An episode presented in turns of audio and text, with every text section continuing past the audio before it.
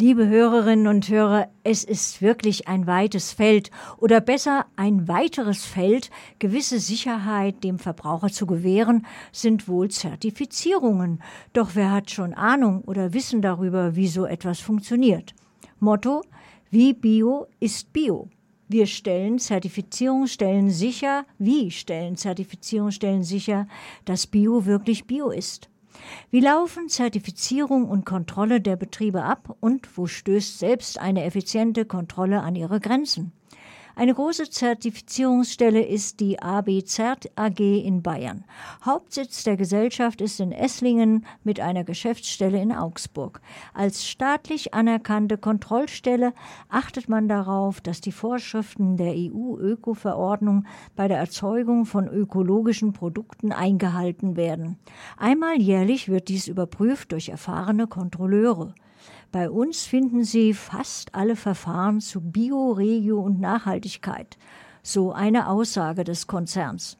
Im folgenden Beitrag erfahren wir von Katrin Volz-Lichtenegger Einzelheiten. Sie, ver sie verantwortet seit 2017 als Leiterin der Geschäftsstelle Augsburg die Aktivitäten der AB Zert AG in Bayern. Sie studierte das Diplom Agraringenieurwesen, auch war sie über 20 Jahre als Biolandbäuerin tätig.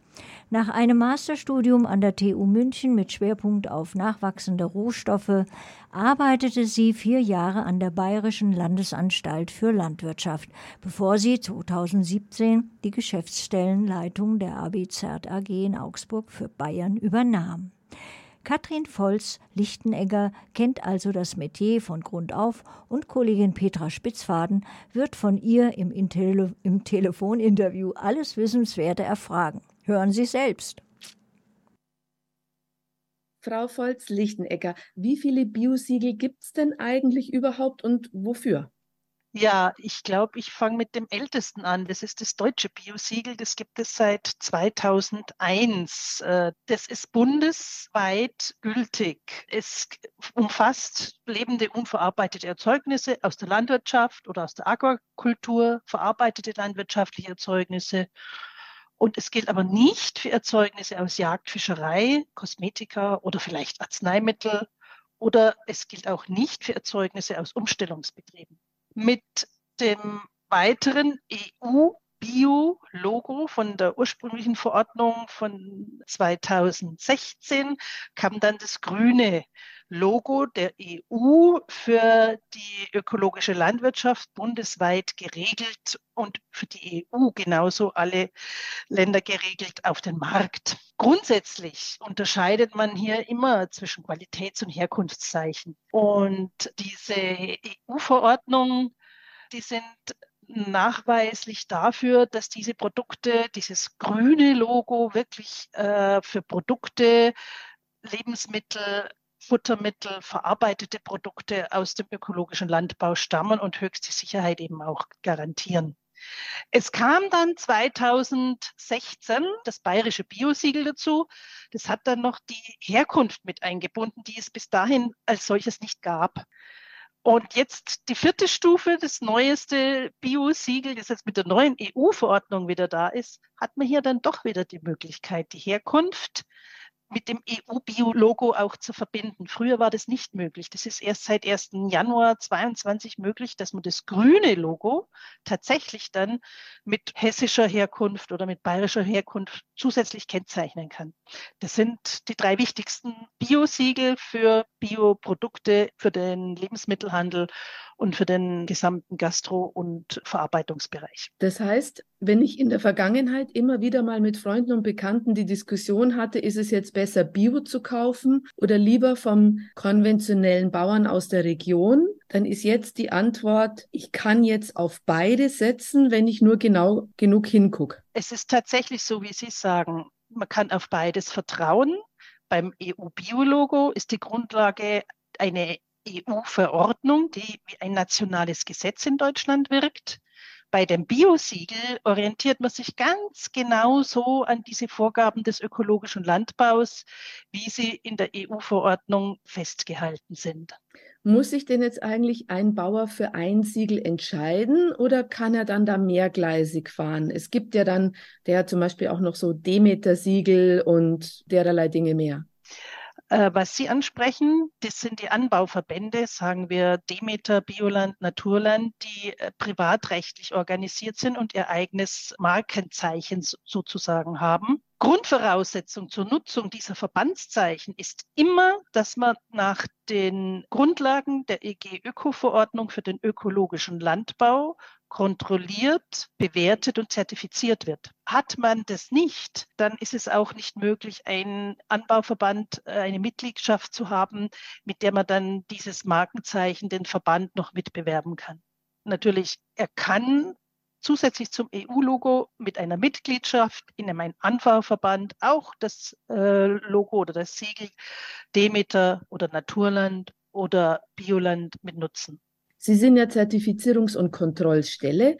Wie funktionieren denn die Kontrollen in Deutschland überhaupt? Die Grundvoraussetzung, dass wir überhaupt kontrollieren dürfen, ist als ABZ, dass wir eine Zulassung beim Bundesministerium für Ernährung, Landwirtschaft und Forsten haben, sodass wir aktiv werden können die Kontrolle funktioniert so. Der Betrieb, der Landwirt oder der Biobäcker schließt mit einer zugelassenen, notierten Kontrollstelle einen Kontrollvertrag. Sobald der Kontrollvertrag hier in den Kontrollstellen eingegangen und dokumentiert ist, meldet sich spätestens nach acht Wochen ein Kontrolleur, macht einen Ersttermin aus und es wird ein Maßnahmenplan erstellt. Diese Termine werden vor Ort wahrgenommen. Der Kontrolleur muss sich die Felder oder die Backstube genau anschauen. Es werden Rezepturen geprüft, es werden Vorrichtungen geprüft, es wird geprüft, ob möglicherweise noch konventionelle Produkte vorhanden sind, die dann sofort entsorgt werden müssen. Mit einem Maßnahmenplan wird zum Beispiel in der Landwirtschaft die Umstellungszeit, die maximal 24 Monate betragen sollte, festgelegt. Beim Bäcker werden die Etiketten geprüft, beim Metzger werden die Zutaten geprüft, bei allen wird genau geprüft, ob alles das, was im ökologischen Landbau oder in der Verarbeitung auf Basis der EG-Öko-Verordnung und der Verbände zugelassen ist, tatsächlich so eingehalten wird. Sie prüfen also auch durchaus von der Rohware über die Verarbeitung bis zum Verkauf, wenn ich jetzt zum Beispiel an einen Biobäcker und dessen Brot denke.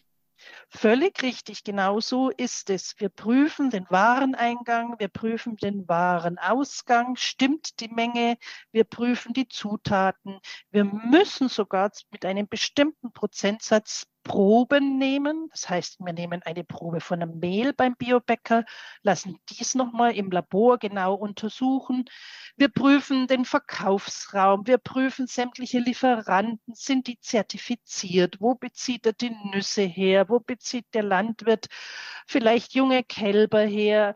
Es wird alles entsprechend der ganzen Wertschöpfungskette geprüft, sind die Dokumente vorhanden und eine Vorortprüfung muss auch stattfinden. Also das Mogeln, indem man über Subunternehmer dann da vielleicht irgendwo noch ausweicht, das ist auch nicht gegeben.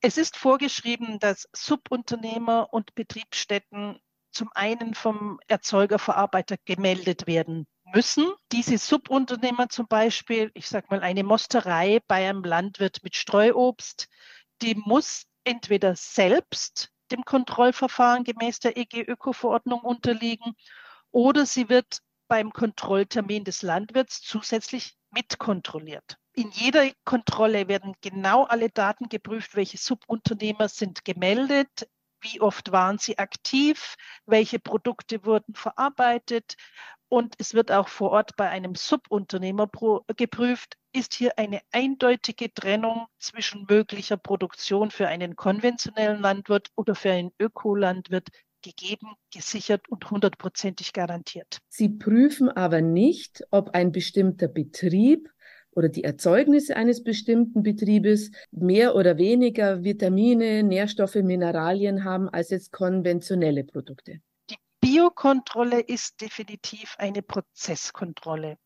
Wir können auch das Produkt prüfen, aber nur auf die Einhaltung der Vorgaben der EG-Öko-Verordnung. Für die Inhaltsstoffe direkt haben wir gemäß der EG-Öko-Verordnung keine direkte Grundlage.